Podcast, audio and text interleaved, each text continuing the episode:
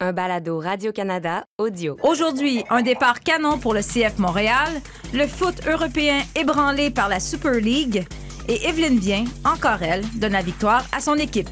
Ici Assun Camara. Ici Olivier Tremblay. Ici Christine Roger, vous écoutez Tellement Soccer. Pauletta dans la surface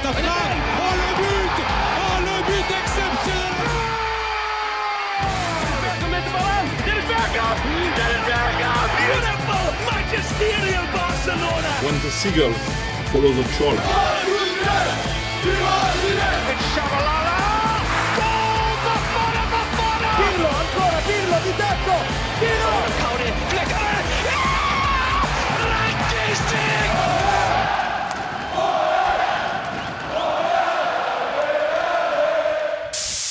L'équipe qui va terminer en tête. J'allais dire malheureusement le Toronto FC. Ça fait mal. J'avoue que on veut pas, mais ça risque. Il y a des très bonnes chances qu'ils se retrouvent en tête. Ouais. J'ai le goût de dire Orlando, moi. Pour moi, Alexandre Patou, c'est comme une... C'est une embauche inspirée.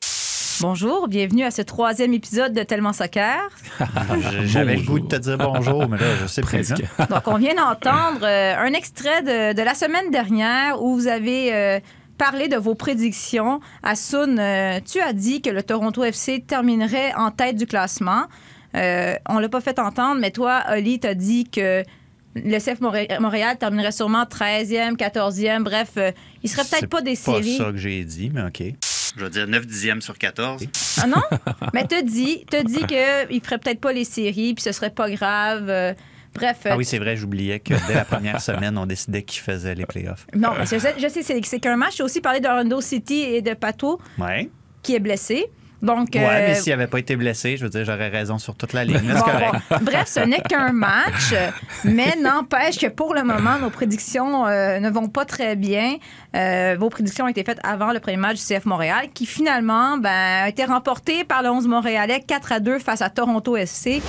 Takes just over two minutes of this opening game for Mason Toy to get his first Montreal goal and the first of the Wilfred Nancy era. Kyoto cutting inside.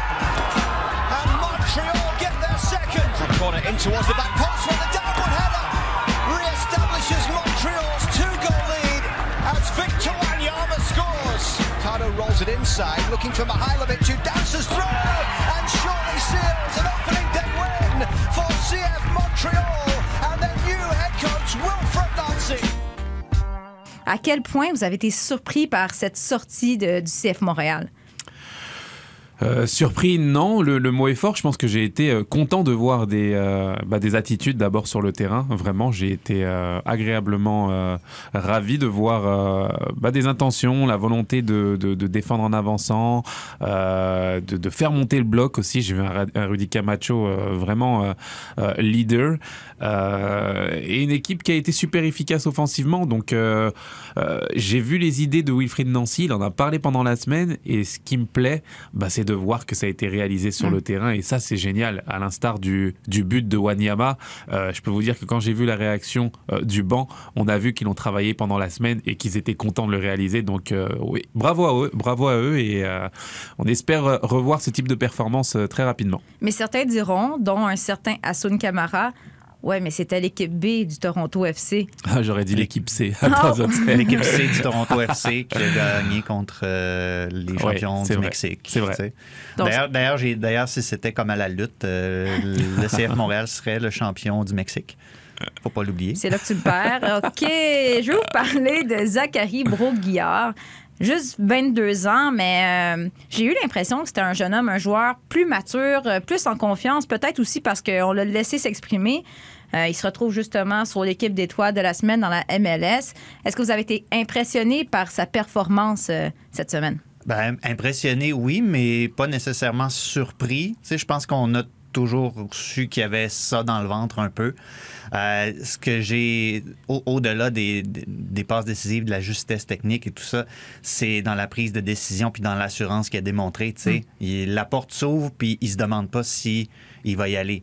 Et si effectivement le CF Montréal va jouer avec une défense à trois, tu as besoin de latéraux engagés comme ça qui vont aller faire quelque chose. On a vu la saison dernière avec les à gauche du moins, à droite on savait que bon Zachary il sait faire ce genre de truc là, mais à gauche je veux dire, il y avait, rien. Tu avais des, des- des gars à gauche qui, qui restaient campés sur leur position, qui étaient pas mal plus là pour défendre que pour animer le jeu. Là, on a vraiment une volonté d'utiliser ces morceaux-là du casse-tête pour créer du jeu, aller, euh, comme Massoun le disait, défendre vers l'avant, puis, puis faire progresser le jeu offensif de l'équipe aussi. Moi, c'est ça que j'ai aimé. On sait qu'il peut faire ça, mais il faut avoir la confiance puis l'assurance de déployer ce jeu-là. Chose certaine, euh, Zachary Broguillard a la confiance de son entraîneur, Wilfred Nancy. C'était son premier match comme entraîneur. Il est l'entraîneur de la semaine dans la MLS. Comment vous avez trouvé son travail? Euh, Il a fait rouler beaucoup l'effectif, particulièrement en deuxième demi. Oui, on peut pas faire meilleur démarrage, j'ai envie de dire, pour un nouvel entraîneur. euh, dans les étoiles euh, la première semaine et, je trouve que c'est mérité.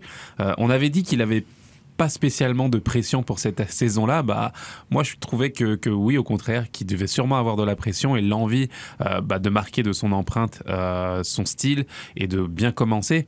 Et j'ai comme le ressenti en ayant vu les commentaires sur Twitter surtout euh, des fans bah, qu'il y a une certaine pression qui s'est enlevée autour du club aussi à se dire ah il y a quand même quelque chose qui se passe sportivement. Et, et ça c'est euh, un crédit à donner à Wilfried parce que euh, même dans ses intentions dans sa volonté de, de dicter le jeu et d'avoir une équipe j'ai l'impression de voir une équipe qui a l'image de, de- du ton qu'il a donné et euh, des directives qu'il a donné pendant la semaine en conférence de presse. Donc bravo à lui comme je l'ai dit. Et j'espère vraiment que ça va rester euh, qu'on va rester dans cette lignée là et que l'équipe euh, ne, ne baissera pas en intensité C'est moi où ça n'a pas beaucoup parlé de flocons au courant des derniers jours. En- sou- soudainement, euh, ce n'est plus le sujet Ben, principal je des, regarde des dehors au moment où on enregistre, puis malheureusement, j'ai pas vraiment le choix que d'en parler. Mais Wilfred Nancy ne nous a pas écoutés. J'étais un peu déçu. Il n'a pas écouté notre chronique mode. On lui disait de porter le complet. Ah, ça, c'est la, grosse déception du Ben week-end, bon, au-delà de Alexandrie Patou. Oui, c'est ça. Non, mais on, va, on va le pardonner. Il faisait quand même 34 degrés Celsius.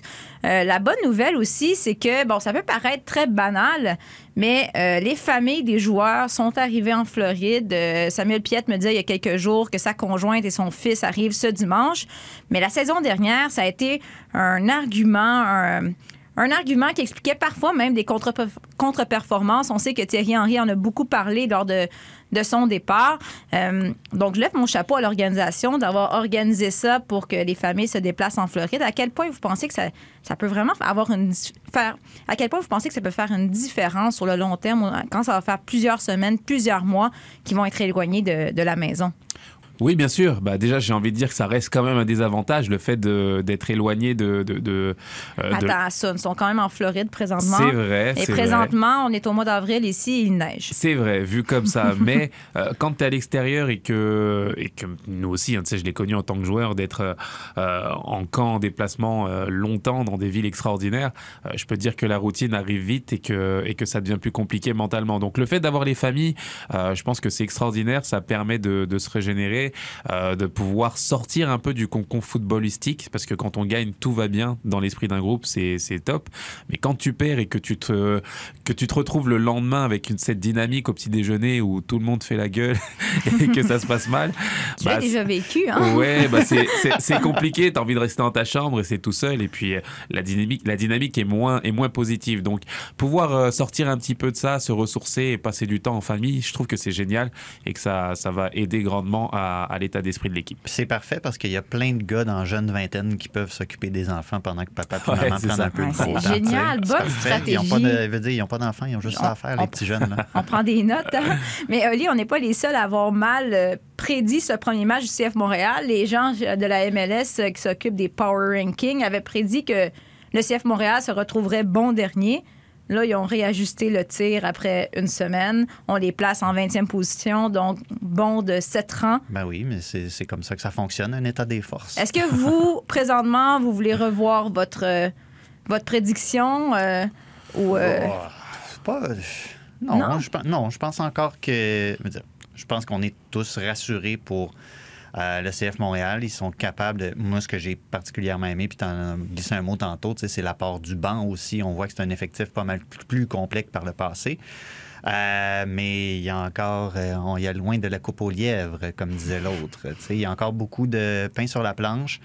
Euh, puis les, difficultés associées à la pandémie, tout ça, oui, les familles, tu le disais, s'en viennent un peu. Mais il y a toutes sortes de facteurs encore à considérer. Ça peut être une saison encore fort compliquée. On ne sait pas qu'est-ce qu'il y a devant nous. Euh, je suis pas prêt encore à dire que je change mon fusil d'épaule tout de suite. Il va falloir euh, un bon euh, deux mois, mettons. On va se donner deux mois. Non, moi je trouve que j'ai été, euh, comme je l'ai dit, j'ai bien aimé ce que j'ai vu sur le terrain et euh, j'avais besoin de voir un petit peu à quoi ça allait ressembler. Il y a de la jeunesse, il y a de la fougue et j'ai trouvé cette équipe cohérente en fait, avec un milieu de terrain fort, Samuel Piet et Wanyama au milieu, euh, un temps. Je pense que c'est, c'est- t'as, vraiment euh, des bons gars dans cette ligue là. à- à Samuel ce Piet était bien. hein, de retour un peu plus reculé. Oui. On le voyait en contrôle de, de ses moyens. Exactement. Je trouvais qu'il faisait, il faisait pair et que ça se passait super bien défensivement. Il trouvait l'équilibre entre la défense et l'attaque. Et puis intelligemment à jouer simple, à faire jouer l'équipe. Donc euh, et offensivement aussi. Quand je revois Kyoto qui arrive avec cette forme-là, qui, qui, qui met 5 mètres à, son adversaire sur le but, euh, franchement, je, je trouve que oui, il y il y a des bonnes choses qu'on que j'ai envie de voir. Lapalainen n'est pas encore là. Euh, je trouve que ouais, j'ai en, en tout cas envie de voir cette équipe et de la voir euh, évoluer au fur et à mesure de la saison. Et tu gardes ton Toronto FC en tête du classement? Oui, euh, oui, parce qu'ils ont, euh, ils ont quand même une grosse équipe, ils ont de l'expérience, ils ont, euh, c'est une grosse écurie qu'il faut respecter aussi. Donc, euh, à mes yeux, ça change pas trop le, le- le- voilà, le, classement que j'ai en tête. Mais euh, oui, c'est pas parce que Toronto a perdu que ça va être une saison très compliquée Ah, mais- pour eux. Je pense vraiment qu'ils vont, ils vont se relever. Imagine si Toronto avait Eric Hurtado. Quelle imagine. équipe ça serait? Imagine. Hey, Eric- Hurtado, juste, juste Ouais. pour mentionner ça, là, Eric Hurtado, on, on a toutes sortes de nouvelles statistiques maintenant sur le site de la MLS. Je veux dire, il, il dunk sur le, FC, sur le CF Montréal, mais il y a des vraiment bonnes stats maintenant. Eric Hurtado, il y, a une, il y a une statistique, on connaît un peu les expected goals, c'est-à-dire essentiellement euh, Combien de buts? combien de buts l'équipe aurait dû marquer en fonction de où est-ce qu'elle a pris les tirs sur le terrain, euh, etc. Mais il y a des expected assists pour les passes décisives. Eric Hurtado a mené le CF Montréal dans ce match-là pour les expected assists. C'est dire à quel point sa rentrée était forte, puis à quel point ça amène quelque chose qu'on n'a pas eu depuis très longtemps. Pour cette Ouais. équipe-là, moi, c'est c'est c'est là-dessus que j'ai accroché. Comment on peut amener maintenant un Eric Hurtado qui a fait, bon, c'est un match, là, la taille de l'échantillon, encore une fois, on parle de statistiques. Mais sincèrement, euh, C'est la je- je- profondeur. j'ai- hâte à dans deux mois pour me reprononcer encore. Oui, ben, j'ai bien hâte. On enregistre tout ça. Donc, prochain match ce samedi, 14h contre Nashville. Est-ce qu'on se mouille pour une petite prédiction? Moi, j'aime ça quand, quand vous osez euh, prédire le résultat du match. Nashville, c'est un, c'est un autre genre d'équipe complètement que le Toronto FC. Moi, c'est ça que je trouve intéressant. C'est pas du tout le même genre d'équipe, du moins. Là, ils ont, poivré le, le pauvre gardien de Cincinnati en fin de semaine, mais c'était probablement aussi à cause de la dynamique du match. Mais l'an dernier, Nashville nous a montré un visage euh, assez conservateur, mais diablement efficace. Fait que j'ai Oui, vraiment hâte de voir la dynamique de ce match-là. Oui, bah, je me mouille plus qu'Olivier. Allez, j'y vais pour un 2-1 pour, la- pour le CF Montréal. C'est vrai que ça va être compliqué parce que c'est une équipe qui est, qui est, qui est costaud, euh, qui arrive avec beaucoup d'intensité et qui veut euh, travailler en bloc. Donc, euh, ça va être plus compliqué de trouver des brèches. Mais avec l'attaque que j'ai vue, avec un Toy en forme, avec Kyoto devant qui, qui a envie de, de faire la différence, je pense qu'ils sont capables de, de- voilà, de, de faire la différence, justement. Parfait. Un cornet de crème glacée à l'enjeu. Allez, Hassoun. c'est parti. C'est parti. On en reparle la semaine prochaine. I think it's crazy. Oui, c'est un, un tremblement de terre qui s'annonce euh, et la réaction ici a été féroce. Nous, mais aussi la FIFA et toutes nos associations membres, resteront unis dans nos efforts pour stopper ce projet cynique.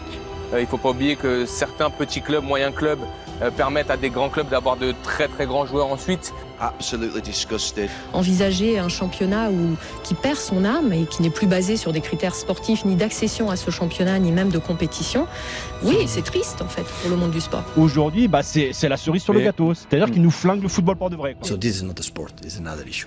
Véritable bombe cette semaine dans le monde du soccer européen avec la création de la Super League. Bombe qui a été un peu désamorcée euh, depuis. Mais bon, ça reste que le foot européen est ébranlé. Euh, c'est pas simple comme sujet, ça évolue euh, très vite, mais on va essayer de démêler ça un peu pour vous. Je me tourne vers euh, Oli l'encyclopédie. Olivier, le professeur. Allô? Explique-nous un peu, c'est, j'allais dire, c'était, c'est en tout cas, c'est quoi cette super ligue-là? Et là, on en est où au moment où on se parle, là, parce qu'on est mercredi, au moment d'enregistrer, et probablement qu'avant que tu aies fini ta phrase, la situation va avoir changé, mais en tout cas, fais-nous un peu un Ben, portrait. Ça a déjà changé depuis que tu as commencé la tienne. Bon, ça va. Alors, je pense que ça prendrait un balado de deux heures juste pour expliquer c'est quoi. Donc, on va le résumer de manière assez grossière par souci de euh, breveté. C'est pas un mot. Alors, au départ, au départ, il y avait, si on dirait la Bible, au départ, il y avait 12 clubs sécessionnistes. On va les nommer Arsenal, Chelsea, Liverpool, Manchester City, Manchester United, Tottenham, l'Atlético Madrid, Barcelone, Real Madrid, AC Milan, Inter Milan et Juventus. Ce sont les 12 clubs sécessionnistes ou, comme Alexander Tcheferin, le président de l'UEFA, les a nommés la Dirty Dozen. Il proposait la création d'une Super Ligue européenne qui regrouperait 15 membres permanents, donc ces 12-là plus trois autres, qui ne pourraient pas en sortir. Il y aurait chaque saison cinq clubs qualifiés. Comment? C'est pas tout à fait clair. Donc, on aurait deux groupes de 10 et à la fin, on couronnerait le champion des champions européens. Mais là, c'est plus ça. Mais là, c'est plus ça. La nouvelle Ligue promettait une meilleure redistribution des richesses, à commencer par 3,5 milliards d'euros répartis par les clubs fondateurs, bien sûr, mais ils ne toucheront pas ce montant-là parce que, en ce moment, au moment où on enregistre, il y a le Real Madrid, Barcelone et la Juventus qui n'ont pas encore publié de communiqué pour dire on se retire du projet. Mais, dans le fond, cette ligue-là, telle qu'on l'a annoncé, a duré trois jours. Euh, un franc succès. Non, mais blague à part, ça a suscité vraiment beaucoup, beaucoup de mécontentement en Europe. Euh, c'est assez unanime. Les gens n'étaient pas d'accord. Euh, les partisans sont montés dans les rues. Il y a eu des manifestations. Mais tu sais, j'ai l'impression qu'il n'y a même pas eu de réflexion à savoir est-ce que c'est vraiment une bonne idée ou non? Dis-moi si je me trompe à mais le monde du foot, c'est très puriste, très conservateur. On est très attaché à la tradition. Puis là, juste le fait de, de vouloir faire un changement, ça ne fonctionne pas. le monde du foot, mais, mais pas seulement, j'ai envie de dire, quand on voit euh, le président de la République française, Emmanuel Macron, intervenir, Mm. Boris Johnson en, en Grande-Bretagne intervenir aussi, euh, ça dépasse finalement le cadre du, du football. Et, euh, et on le voit, hein, on a l'impression de voir bah, les, les 12 euh, clubs les plus riches euh, du monde euh, s'allier, euh, s'enfermer dans un monde où on s'ouvre en, ce moment, voir des clubs s'enfermer pour gagner plus d'argent, c'est vrai que c'est difficile à, à- à accepter, surtout en période de Covid où on connaît beaucoup de difficultés. Et, et je pense que ça soulève bah, un problème peut-être qui- beaucoup plus important euh, qui existe d'ailleurs en, dans l'UEFA aujourd'hui et, euh, et la volonté pourquoi pas euh, de se rasseoir à la table et de voir ce qui ne va pas parce qu'il y a des choses qui ne vont pas et il faut en parler c'est sûr on va en reparler, mais là, les équipes ont commencé à se désister, comme as dit, Oli. Et là, ce qui est sorti dans les médias, les fans, ça disait le foot a gagné.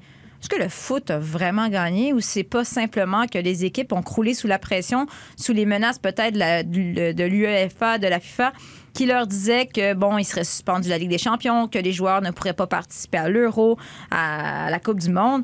Je veux dire, c'est vraiment l'amour du soccer qui a gagné? Pas beaucoup de gens qui ont gagné. Non, hein? honnêtement. Quand il y a des crises comme ça qui, qui, qui- qui se déclenchent, il y a pas. C'est difficile de gagner. Et tu- mais tu regardes les supporters, les partisans de différents clubs, c'est peut-être là où je vois une certaine lueur d'espoir de voir qu'il y a encore des gens qui ont ça à cœur, qui ont leur culture footballistique à cœur. C'est une expression un peu galvaudée, là, mais quand on voit des supporters anglais qui tiennent encore à ce qu'il y ait des matchs où il y a des enjeux dans leur championnat national, qu'on veut encore prendre le train le samedi matin pour aller à Burnley, alors qu'on pourrait peut-être affronter le Real Madrid une quatrième fois dans une Super League ce mois-ci, ça me rassure un peu. Mais, comme le disait Asun, il y a tellement de c'est difficile de faire rentrer la pâte à dents dans le tube. Et ça fait des décennies que l'argent est au cœur du problème.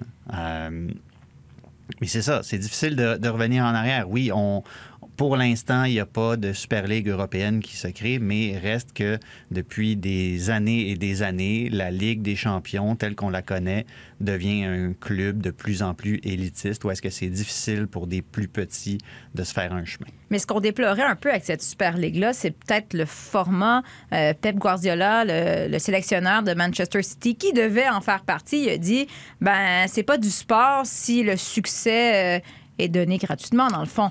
Donc, euh, est-ce que c'est peut-être ça qui était le problème, le problème à la base? Bah, le format, la façon dont c'est fait, euh, on n'a pas consulter les, les partisans et c'est ce qui est ce qui est compliqué. Mais le fait euh, d'avoir finalement euh, ce, ce- ce semblant de méritocratie en fait qui n'existe absolument pas, où tu vois 12 clubs jouer entre eux, être assurés année en année d'être là, alors que tu as d'autres clubs qui se battent euh, pour pouvoir se confronter aux au, au meilleurs, tout simplement. Bah, je trouve ça difficile à entendre dans un monde où, où le, le foot c'est plus qu'un, j'ai envie de dire que c'est plus qu'un sport. Oui et non, mais je veux dire il y a des valeurs qui se dégagent autour du foot où, où, où- où- c'est des, jeunes qui qui se qui rêvent finalement de la Ligue des Champions. Je parle de cette musique moi qui m'a bercé depuis tout petit vraiment. Euh, je veux dire j'ai l'impression de l'avoir joué des milliers de fois moi la Ligue des Champions dans la dans la cour de récré à imiter euh, les, les- les- les idoles que j'avais plus jeune. Et c'est vrai que quand on t'enlève ça. euh, en termes de ressenti, quand tu es un fan, bah c'est compliqué, c'est compliqué. Et il y a aussi cette notion de plaisir, de rareté. Moi, j'adore la Ligue des Champions. Pourquoi? Parce que c'est une fois par année que je peux voir finalement cette coupe ou voir une confrontation entre le PSG et le Real Madrid. Pas en voir huit dans la saison, ça m'intéresse pas. J'aurais beaucoup moins d'intérêt pour ça.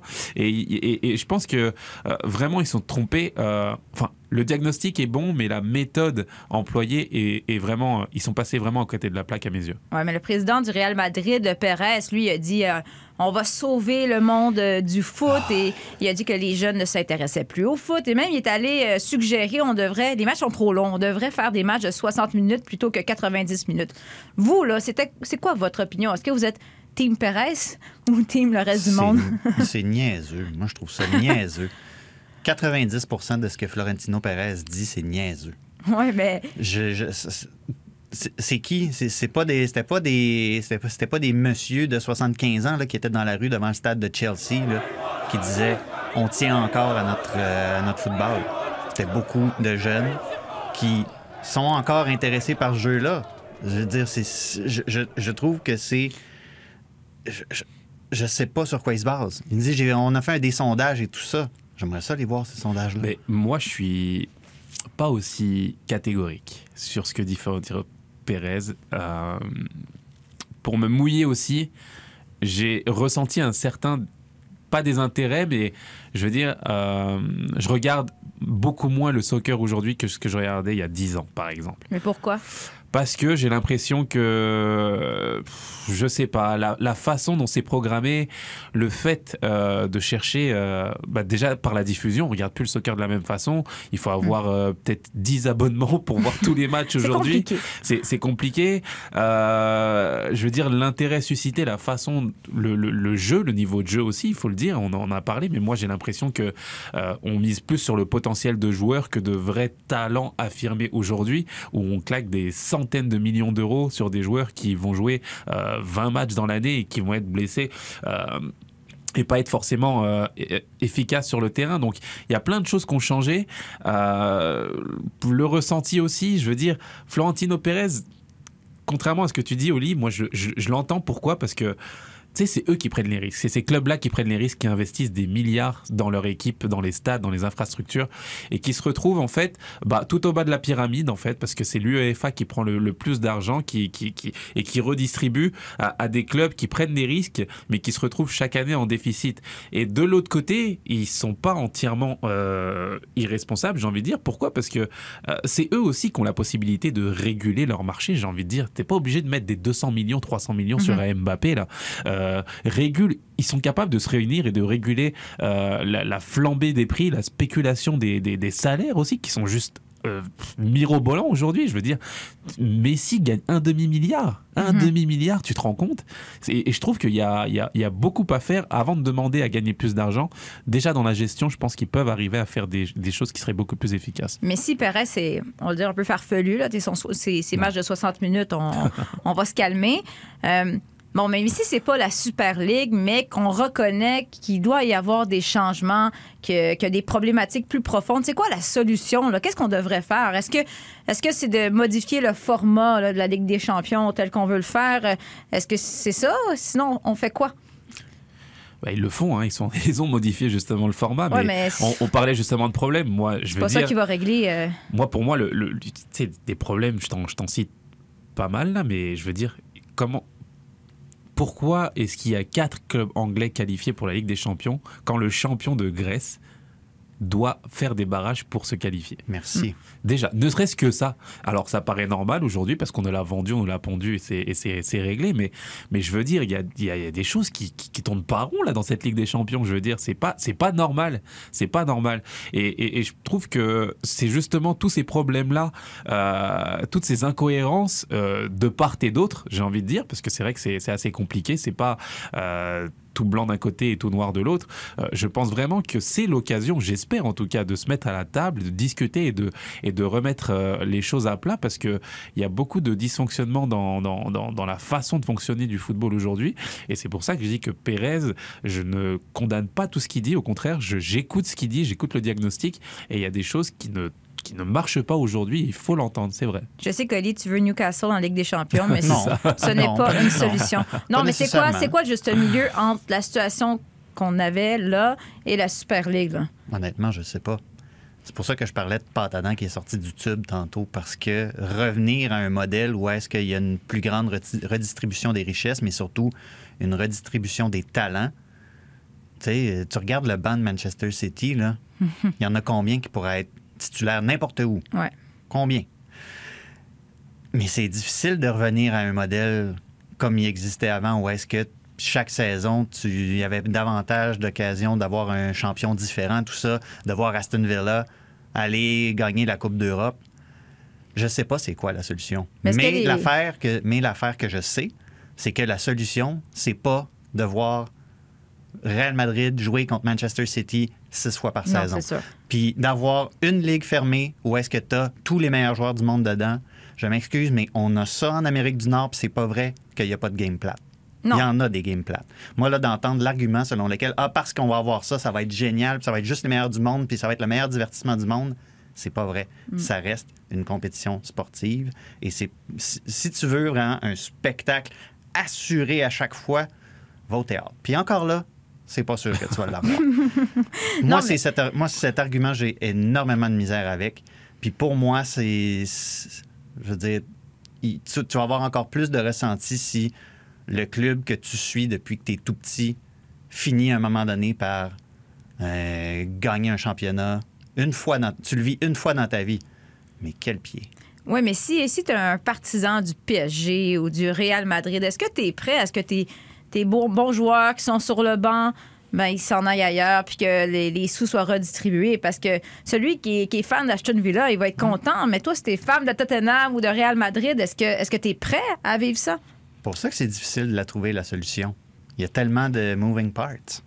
Non, c'est c'est difficile. Et non, bien sûr, chaque euh, partisan va avoir la meilleure équipe euh, possible pour son équipe.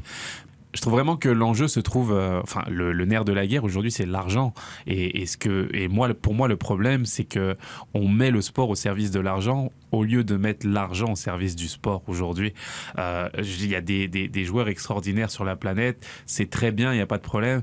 Mais à partir du moment où t'as ce qui me gêne le plus, c'est de voir ces équipes s'endetter après année après année, euh, prendre des risques aussi, c'est vrai, ils prennent des risques extraordinaires pour investir dans des clubs, dans des infrastructures et, dans leur équipe, euh, pour se retrouver en déficit chaque année. Oui, ça me pose problème. Là où tu sais que l'UEFA euh, prend beaucoup d'argent, énormément d'argent et et au, au haut de la pyramide. Et c'est ce qui gêne ces clubs-là, de se dire, attends, ben nous, on investit dans des joueurs, on prend les risques, on les envoie en équipe nationale, ils vont se blesser, euh, on ne sait pas ce qui peut se passer.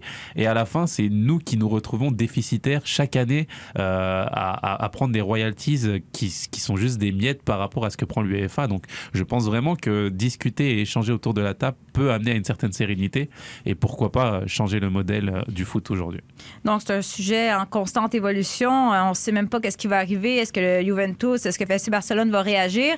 Mais euh, chose certaine, euh, c'est pas terminé. Je pense que ça va susciter des réactions, euh, peut-être susciter des discussions. Et comme tu dis, Assoun, peut-être que ça va les obliger à se rasseoir à la table et faire évoluer les choses. Tourne Mano.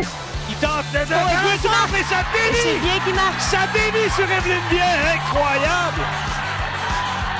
Elle était tout près du poteau. Et 4-3 pour le Gotham FC. À la surprise générale, euh, Ono Manu avec une passe décisive pour le but potentiellement victorieux. Bienvenue à Tellement Evelyne. Yes! non, mais tellement Evelyne. euh, Non, mais Evelyne vient encore, encore elle. Elle nous oblige à parler d'elle à chaque semaine. Donc, hier, euh, il y avait un match de la NWSL euh, présenté à Radio-Canada Sport entre Gotham FC et le Courage de la Caroline du Nord. Evelyne vient fait son entrée à la 68e minute. Elle ne touche pas au ballon jusqu'aux arrêts de jeu. On lui fait une passe, premier poteau, talonnade. Elle donne la victoire à son équipe. Ça n'a pas de bon sens. Quand, quand tu es dans ta zone, tu sais, quand on parlait de saisir ses occasions, elle l'a compris. Hein? 100% Elle a compris. Dans un match, en plus, tu sais, euh, elle a passé la, la première, euh, les, quoi, les deux tiers du match sur le Mm. banc à regarder qu'est-ce qui se passait. Pour ceux qui n'ont pas vu le match, c'était un match rocambolesque. Ouais. Euh, personne qui était vraiment intéressé à défendre non plus. Ça a fini 4-3. Euh, elle a très bien lu cette situation-là aussi en fin de match. Euh, elle a fait quoi, il faut qu'elle sorte le pied pour faire une talonnade pour que ce ballon-là se faufile jusqu'au but. C'était une, une action bien déployée, puis Evelyne s'est placée dans une situation qui n'était pas facile à gérer pour réussir à convertir cette balle de but-là. Franchement, ça devient de plus en plus difficile pour euh, Beth Priestman de l'ignorer en vue des JO parce que quand tu regardes le nombre de situations dans lesquelles elle arrive elle, à se distinguer, je sais pas si c'est un actif avec lequel euh, que, que- que tu peux ignorer tout simplement. Mais non, Clairement mais- pas. Mais elle, elle rentre souvent en cours de match et parvient à marquer. Ma réflexion était, bon, c'est la Joker, mais est-ce qu'elle a ce qu'il faut pour être titulaire? Est-ce que, est-ce que des, selon toi, Asun, est-ce qu'il y a des, des joueuses ou des joueurs qui sont capables de faire les deux très, très bien? En tout cas, elle fait le job et il faut lui, faut lui tirer un coup de chapeau à à ce niveau-là parce qu'elle saisit la moindre opportunité pour se faire remarquer et ça, c'est top. Et c'est vrai qu'il y a des joueurs qui sont plus à l'aise en statut de, de joker plutôt que- qu'en partant euh, constamment. Euh, et c'est un, métier- c'est un métier différent, j'ai envie de dire. C'est vraiment différent parce que quand tu es joker, tu es habité par un sentiment en fait de devoir faire la différence et d'apporter euh, cette, euh, cette flamme supplémentaire sur le terrain. Et, et c'est vrai que quand tu te retrouves à, à- tout d'un coup à, commencer les matchs, bah, tu as, comme un sentiment qui est, différent et, et, et, la- et le, ressenti est différent aussi. Et, ce changement-là peut perturber pas mal de joueurs qui, se, qui sont beaucoup moins efficaces que lorsqu'ils sont jokers. Donc euh, c'est un bon problème pour elle parce qu'on sent qu'elle est, elle est très performante, qu'elle a envie de faire la différence et de, et de s'affirmer. Euh, et j'ai envie de la voir évoluer euh, au plus haut niveau et- et encore plus sur le terrain parce que ce qu'elle fait, c'est juste incroyable. Tu l'as dit, Oli, euh, là, force est d'admettre qu'elle risque d'avoir sa place dans l'équipe canadienne. Je vois pas comment on pourrait l'ignorer. Justement, euh, il y a eu un tirage au sort en prévision des Jeux olympiques de Tokyo. Le Canada qui va se retrouver dans un groupe avec la Grande-Bretagne, le Chili et le Japon. Match d'ouverture contre le Japon. Ça sera pas facile. Euh, pour ceux qui ont envie de revoir Evelyne Bien à l'œuvre, ben, le Gotham FC joue mardi prochain, le 27 avril contre euh, le Spirit de Washington, match qui est présenté sur les ondes de Radio-Canada Sport. Merci beaucoup, les garçons. Merci. Merci. On se retrouve la semaine prochaine pour un autre épisode de Tellement Soccer.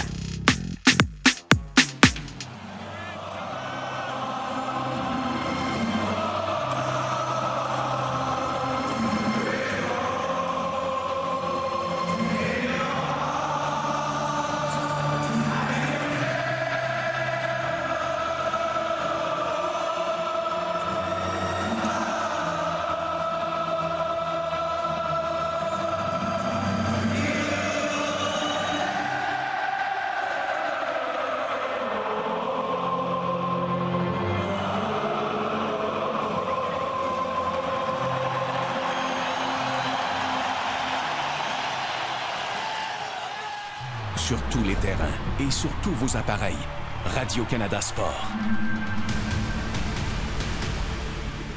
Écoutez les meilleurs balados sur l'application Radio-Canada Audio.